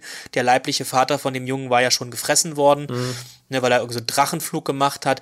Und dann hier war das jetzt ähnlich. Also das hätte es nicht gebraucht, dieses Drama irgendwie. Aber ich fand äh, Jurassic World gut. Der ist für mich direkt nach äh, Jurassic Park der zweitbeste Ach, krass. Film. Okay. Und, ja. und die Fortsetzung davon, die fand ich dann etwas bescheuert irgendwie, weil sie mir einfach zu dämlich an manchen Stellen war. Keine Ahnung, hm. wie ich das beschreiben soll. Also, ja. Ich finde, es gibt so viel geile Saurier, wie du schon sagtest, Alusaurus, sowas in mhm. der Art. Warum muss es ein äh, Indoor-Raptor sein, war es, glaube ich, ne? nicht der Outdoor-Raptor, sondern der Indoor-Raptor. Ja. Und ja. warum dieser Indominus Rex, also das fand ich, das war nicht nötig. Äh, Jurassic Park muss, äh, wie äh, Tommy schon sagt, nicht in so eine Sci-Fi-Richtung so krass gehen, nee. dass man da Kunsttiere nee. schafft. Ja. Also ich bin, ähm, also ich finde, der Film hat eine ganz, ganz große Stärke.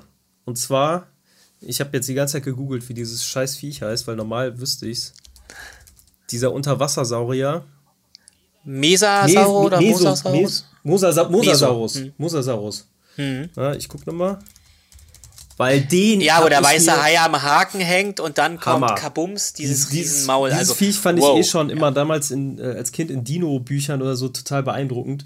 Und ich wollte unbedingt so einen Mosasaurus sehen. Und ich hatte immer gehofft, dass ein Jurassic Park 3, äh, der dann kommt wurde dann leider enttäuscht. Und das fand ich richtig geil, dass sie dieses Viech halt endlich haben, ne? Weil ähm, der, der ist halt mega beeindruckend und der hat halt ultra viel Potenzial auch. Mit dem kannst du halt noch viel mehr machen, als äh, was die bis, bis dahin gezeigt haben in den Filmen. Ne?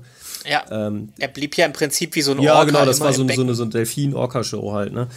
Ähm, außer bei äh, im, im, im zweiten, ne? da sieht man ihn, glaube ich, in den Wellen, meine ich wenn quasi am Strand, wenn die Tiere, also wenn die Dinos langsam quasi die, die äh, Zivilisation erreichen, sieht man ihn, glaube ich, in so einer Surf, äh, in so einer Welle am Strand und da sind so Surfer in der Welle und dann siehst du ihn ganz langsam da durchscheinen. Das war schon sehr mhm. geil gemacht. Das mhm. ist der große Vorteil dieses Films. Ich finde Jurassic World als reiner Unterhaltungsfilm ist durchaus gelungen. Also man kann sich den angucken und die haben den durchaus auch gut gemacht. So, also ähm, da kann man nichts gegen sagen. Es gibt halt zwei große Punkte, die mir absolut nicht gefallen an dem Film. Also einmal das, was du gesagt hast, Lars, mit diesem, dass, dass du endlich mal Besucher im Park hast, das ist auch schön. Das ist auf jeden Fall ein schöner Effekt. Ähm, das, ähm, das stimmt. Ähm, was mir nicht gefällt, ist zum einen, zum ganz großen, ein ganz großer Punkt ist dieser CGI Overload. Ja, voll. Das ist genau das, was ich meine. Der ist halt, ja, das ist der ist halt, das ist so Hochglanz, Hightech, bunt, irgendwie alles ist nur noch animiert. Da ja. Ist, also da kommt mir der, der komplette dieses Feeling, diese Atmosphäre. Ja, das ist genau das, was ich meine. Das ist genau das, was ich meine. Das fehlt mir komplett. Du hast keinen Dreck, halt du hast keine so verbeulten. Autos, du hast keine, du ja. die, die, gehen nicht durch den Matsch, durch den Regen, die sind nicht auf Elektrozäunen, die, die, die haben nicht die, diese Nachtricht, Nacht, Nacht, äh, Nachtsichtgeräte, die gehen nicht in, in ja, ein Restaurant genau. und essen da Wackelpudding. Die, äh, das, das ist einfach alles. Äh, weiß ich nicht, alles. Das ist leider. Gibt's keine, keine, keine, keine schönen, alten, quietschenden Tore, da gibt's keine alten Röhren, Röhrenmonitore. Das ist alles total also wie gesagt, das ist Technik, die gibt es im echten Leben gar nicht. Hm. So, und das stört, ja. das stört nicht. Also. Das stört, ja, voll. Ähm, das ist halt so ein ganz großer Punkt, der mir irgendwie, der mir nicht, äh, nicht gefallen hat. Also das mit der Technik, okay, mit diesen äh, Kugeln da, die da rumfliegen, meinetwegen gibt's, das gibt's irgendwo bestimmt schon in irgendeinem Park so. Ähm, aber, aber nicht als selbstfahrendes Fahrzeug. Also das ist. Ja, so. ja, ja, aber ja, gut, ja, wahrscheinlich gibt es einen Prototypen irgendwo, kann ja, ich mir vorstellen, dass es irgendwie klar. sowas gibt, aber ähm, äh, es geht mir auch so um das, um, um, um, um das See, also um das, was ich da visuell mitkriege halt, ne? ne? Also das ist halt einfach alles nicht mehr greifbar so. Es ist nicht mehr so dadurch, dass das okay, ich glaube, die haben gar keine Animatronics benutzt. Nee, doch haben sie. Bei den Close-Ups ja, der Raptoren ja. Weil ja? die äh, Ja, stimmt, ja doch. Also ja, das ja. waren Animatronics, bei den anderen bin ich mir jetzt nicht so sicher, aber das ist wahrscheinlich auch einfach das äh, äh Problem der Filme, die es jetzt gibt. Ähm, dass eben auch bei Star Wars ist das ja so, dass alles irgendwie nicht mehr handgemacht ist und dadurch wirkt es auch irgendwo künstlich und du hast das Gefühl, ja. dass alle nur noch im Greenscreen rumstehen und mhm. alles, was da mhm. passiert, äh, gar nicht da ist. Das ist auch ein Problem. Ähm, ja, das ist halt ne, das ist einfach irgendwie das schade. Ich, jetzt, ich meine, selbst ja. im, im, dritten Jurassic Park äh, ist auch schon viel animiert, aber trotzdem hm. hast du irgendwie das Feeling, allein, das heißt auch schon durch ein Color Grading, durch äh, keine Ahnung, ich kann nicht verstehen, dass sie es bunter machen, weil die natürlich am Anfang auch die, äh, suggerieren wollen, es hat jetzt geklappt, es ist jetzt ein Park, es ist der Hightech, äh, geilste Shit überhaupt. So, ähm, aber ähm, ja, irgendwas hat mir da, das war mir zu viel Bombast und zu wenig äh, so auf, auf die alten Werte ja, ja, ja. bezogen. Und was dann dazu kommt, ist, dass ich mich mit den Hauptfiguren auch kaum identifizieren nee. konnte. Und Chris Pratt ist ein cooler Schauspieler, ich mag den gerne, äh, spielt hier aber eine, ähm, ein, ein Star-Lord-Imitat XY wieder.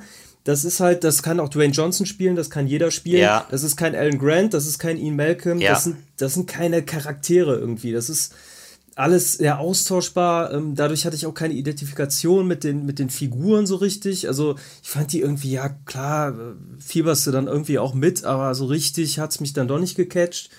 Ähm, das sind alles so Punkte, wo ich sage, schade, das, da ist sehr viel Potenzial, um irgendwas wieder neu aussehen zu lassen oder nochmal irgendwas rauszuholen.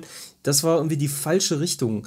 Was ich so ein bisschen cool finde, okay, dass sie Henry Wu da irgendwie als, als Antagonisten äh, auch natürlich ein bisschen konstruiert auf der einen Seite, auf der anderen Seite ähm, aber auch ein interessanter, äh, interessanter Aspekt durchaus. Ähm, den zweiten Teil fand ich ja fast äh, eigentlich auch nicht mal schwächer als den ersten.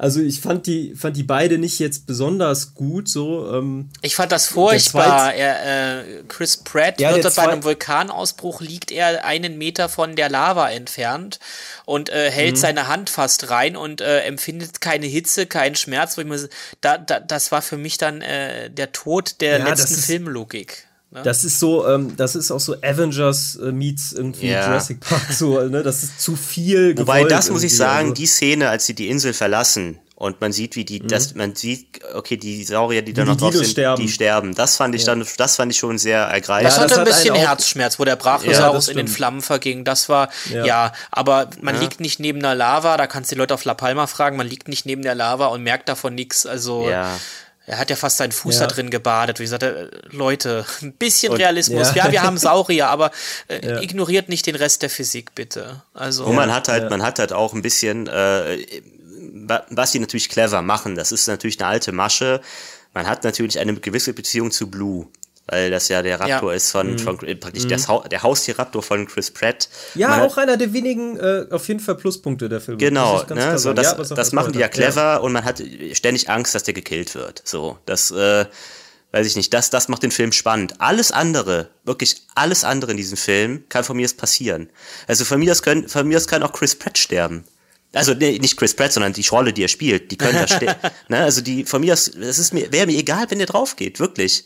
Weil ich habe da null Beziehung ja, zu. 0,0. Nee. Ne? Nee, und auch im ersten Teil, ich weiß nicht, wie heißt diese, wie heißt die Bryce Davis, Bryce Howard Davis, diese, diese Schauspielerin? Bryce Dallas Howard Bra ist die äh, Schauspielerin, genau, die ja. Rolle, keine Ahnung. Ich, äh, halt so die hat bei, mir, äh, hat bei mir so ein bisschen, äh, so ein bisschen, aber das war die furchtbarste Szene, dass sie mir weismachen will, mit High Heels vor einem T-Rex wegzulaufen. Wo wir eigentlich in äh, Jurassic Park 1 gesehen haben, dass man mit dem Jeep nicht schnell genug wegkam. Und jetzt auf einmal ja. wird der T-Rex zu einem Schoßtierchen, das halt so gemütlich hinter dir hertrottet. Das fand ich schade ja. und das nimmt, ja.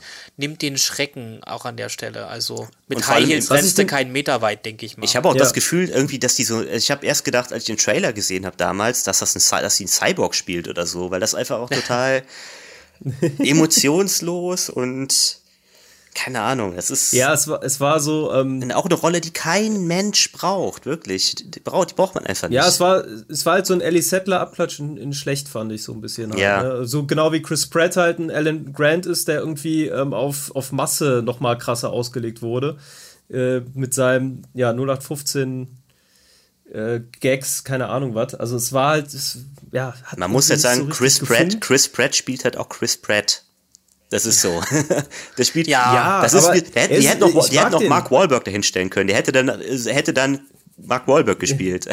das, der ja. hat immer so komisch dann geguckt, so, so ah, der ja. so, oh, oh, nicht schon wieder, oh Mann. Oh der hätte irgendwo noch gesagt, du Arsch. Irgendwo hätte er noch gesagt, du Arsch. Du ja. Arschloch. ja, es ist, äh, ja, es stimmt, es, ist, es passt so alles. Was ich dem, dem äh, Film nochmal, um nochmal ein paar Pluspunkte zu nennen, ich finde die, äh, diese Idee des Parks, wie er dann aussieht, äh, ne, zum Beispiel mit der Mosasaurus-Show oder diesen großen Gehegen, die die auch teilweise haben, das ist schon cool so. Das hätte ich mir aber auch als, keine Ahnung, irgendwie äh, Computerspiel vorstellen können. Ja. Also oder da durchlaufen können oder keine Ahnung was, ne? So als Simulation.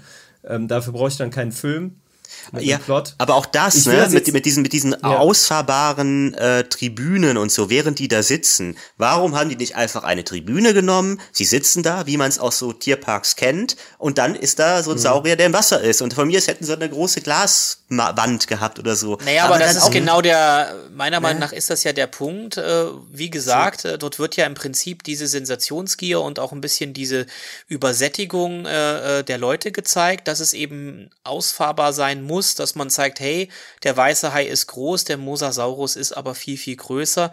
Man hat äh, im Prinzip die das Publikum halt äh, ganz krass irgendwie abholen müssen, weil sie sich von einem normalen Erlebnis gar nicht äh, dafür haben sie sich mal interessiert. Das hat man ja irgendwie im Hinterfeld auch gesagt, wo man dann gesagt hat, ja, die äh, Besucherzahlen stagnieren, die Leute haben das alles schon mal gesehen und so weiter.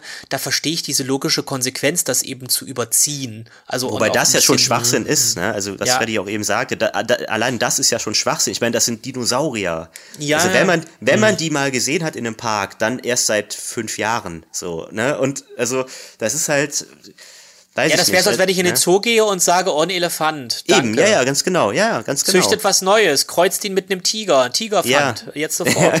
Das ist, äh, das würde niemand sagen. Das ist, äh, trotzdem schön irgendwie, diese Tiere ja. zu sehen. Ich kann mir vorstellen, dass Jurassic World, um den zu besuchen, den Park, der ist ja auch weit weg, das muss ja ein Schweinegeld mhm. kosten. Ich habe überlegt, was kostet das für zwei ja, Kinder? Ja, das ist so ein Ticket. Die sind ja, da irgendwie geflogen, dann sind sie irgendwie mit der Fähre gefahren und, und so weiter und dann alles Hightech und äh, Essen gab es auch nichts Vernünftiges, sondern irgendwie ein kleiner Gruß aus der Designerküche. Also das mhm. kann ja, mhm. das muss ja Tausende von Euro kosten. Da kannst du mhm. ja mit Musk äh, bis zum Mond fliegen für das Geld. Ja, ja genau, ja. eben. Ja, also, ne, wie gesagt, ähm, bin, kein, bin leider kein Fan dieser neuen beiden Filme. Ähm, so wie Tommy, Lars verteidigt es äh, ein, ein wenig.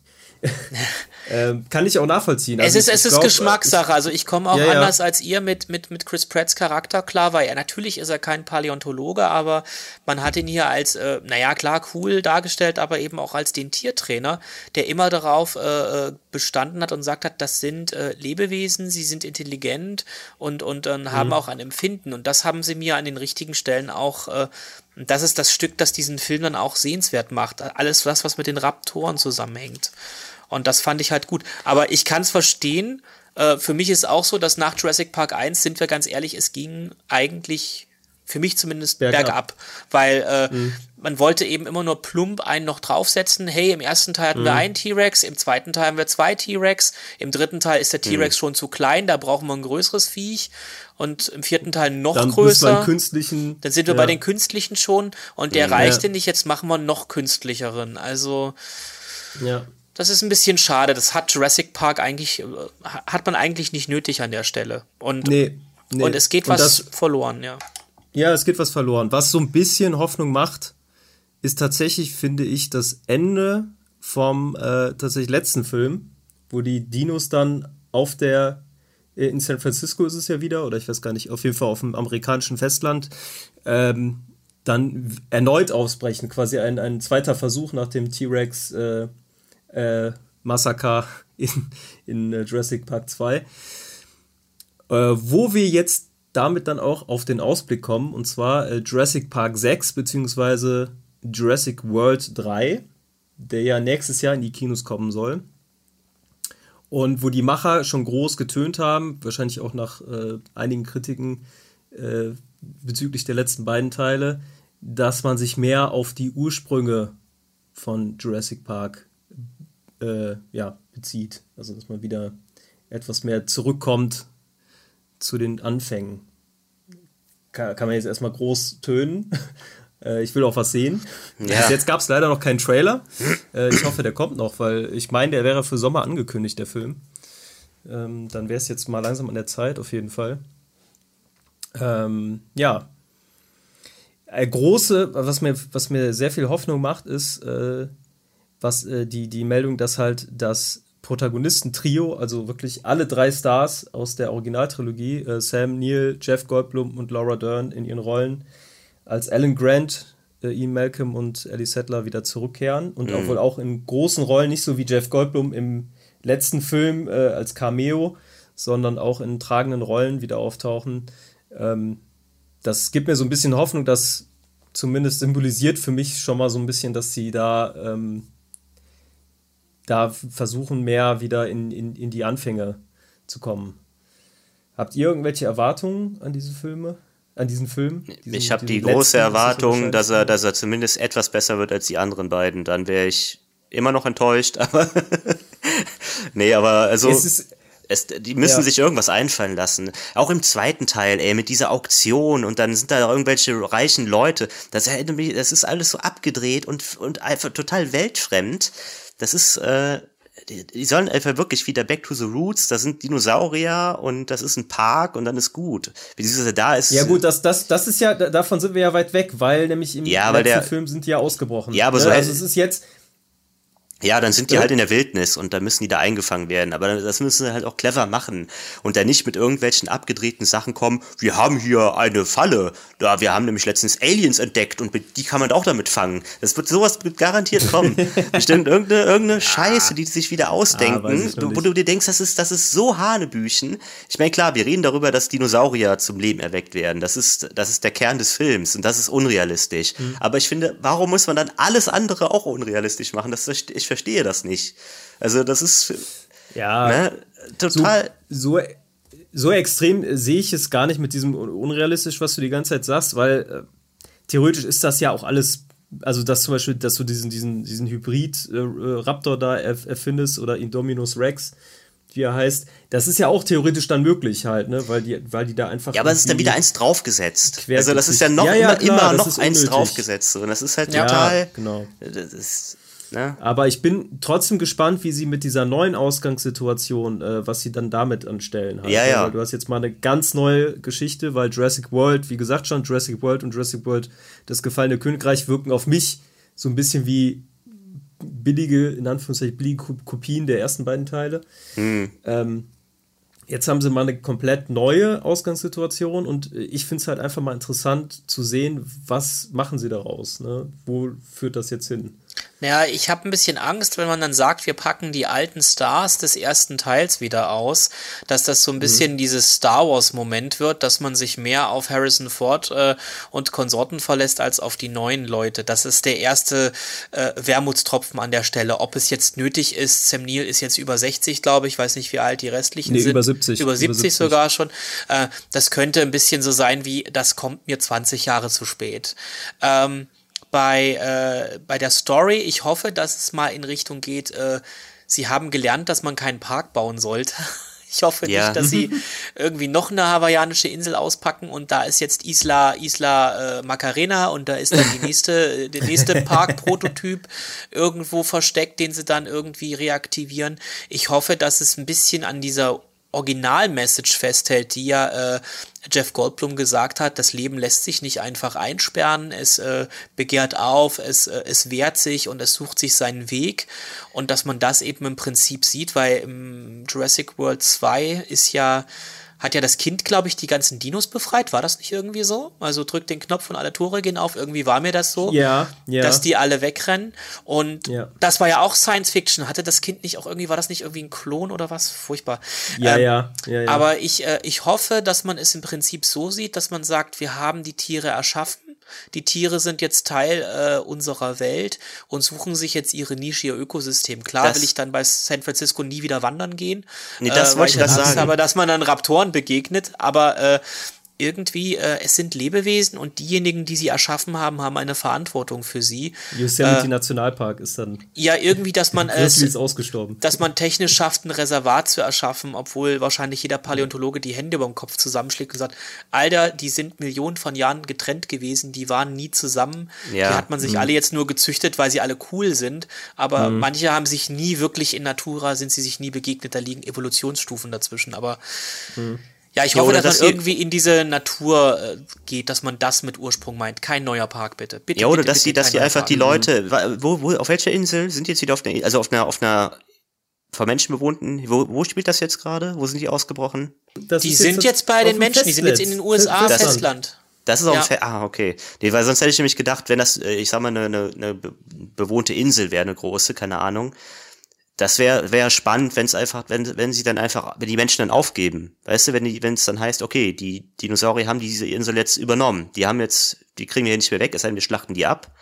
Und dass man dann merkt, okay, wir, hier schaffen die sich jetzt ihren neuen Lebensraum tatsächlich. Das fände ich, äh, Fände ich, fänd ich spannend, aber gut, das ist auf dem Festland natürlich. Oder man nicht. geht den ganzen Schritt und macht so eine Art Planet der Affen draus, also Planet der Dinos dann in dem Fall, dass man wirklich sagt, der Mensch hat Gott gespielt, er hat die gefährlichsten Wesen äh, der, der Geschichte der Erde wieder äh, zum Leben erweckt und jetzt ist es so, dass die Saurier natürlich an der Nahrungskette an der Spitze stehen und mhm. sich im Prinzip wieder äh, alles in diese Richtung entwickeln wird. Dass ja. sozusagen irgendwie der künftige Teil irgendwann eine Postapokalypse wird und äh, mhm. dass im Prinzip die Dinos dann vorherrschend sind. Das wäre, das wäre mal irgendwie interessant. Also ich glaube, wenn es in die Richtung ginge, das, da brauche ich aber auch Sam Neill und Laura Dern nicht dafür. Aber das, in die Richtung ja. würde ich das feiern irgendwie. Also auf jeden Fall mhm. müssen sich die Autoren irgendwas Schönes einfallen lassen oder gelassen ja, ja. haben. Also ich glaube, ich glaube, so, äh, so in die Richtung wird es wahrscheinlich nicht gehen. Äh, Wäre tatsächlich interessant. Also ähm, fände ich cool. Ich glaube, dafür sind sie, ist dieses Franchise zu sehr ähm, aus einer anderen Idee geboren. Planet der Affen äh, ist ja quasi schon die Ausgangssituation mehr oder weniger, dass das halt. Aber du kannst halt, halt nicht zurück, wenn du so etwas machen würdest, wie ich es gerade mhm. gesagt habe, kannst mhm. du keinen Teil danach bringen, weil das mhm. ist dann wirklich das Ende vom Allem. Also ja. ja. ja. ja. Oder halt man schickt die Expendables Saurier jagen. Ich wäre dafür. Ja, das wird noch passieren. ich glaube auch nicht, also das wird mit Sicherheit nicht der letzte Teil sein. Also entweder die, die, die löschen alle Dinosaurier aus und selbst dann wird, wird irgendjemand in zehn Jahren ausdenken, oh, die haben aber übersehen, dass da noch zwei Eier lagen und daraus nee, sind jetzt neue. Ich glaube, also ich, also ich, ich glaube, äh, danach kommt wenn dann Remake. Also ich, ich glaube, dann ist erstmal der Drops gelutscht. Aber wir werden sehen. Es ist halt Hollywood, ne? Ja. Melk, melk, Übrigens, melk die Sau worüber, worüber wir noch gar nicht gesprochen haben, sind aus dem, also ich kann nur aus dem ersten Teil, also aus dem alten Jurassic Park, äh, über den alten Jurassic Park sprechen. Über Filmfehler haben wir noch gar nicht geredet. Und Logikfehler. Und zwar ist das ja, ja. beim, also ganz, ganz bekannt, ähm, da wo der T-Rex ist, wo der auftaucht. Normalerweise mhm. geht's da 30 Meter runter. ja, das stimmt. Er seilt sich ja, äh, Sam Neill seilt sich da auch ab. Das hat, ja. äh, wie haut das hin? Ja, ja. Genau, das Und ist Der T-Rex latscht da so drüber, ja. Ganz genau.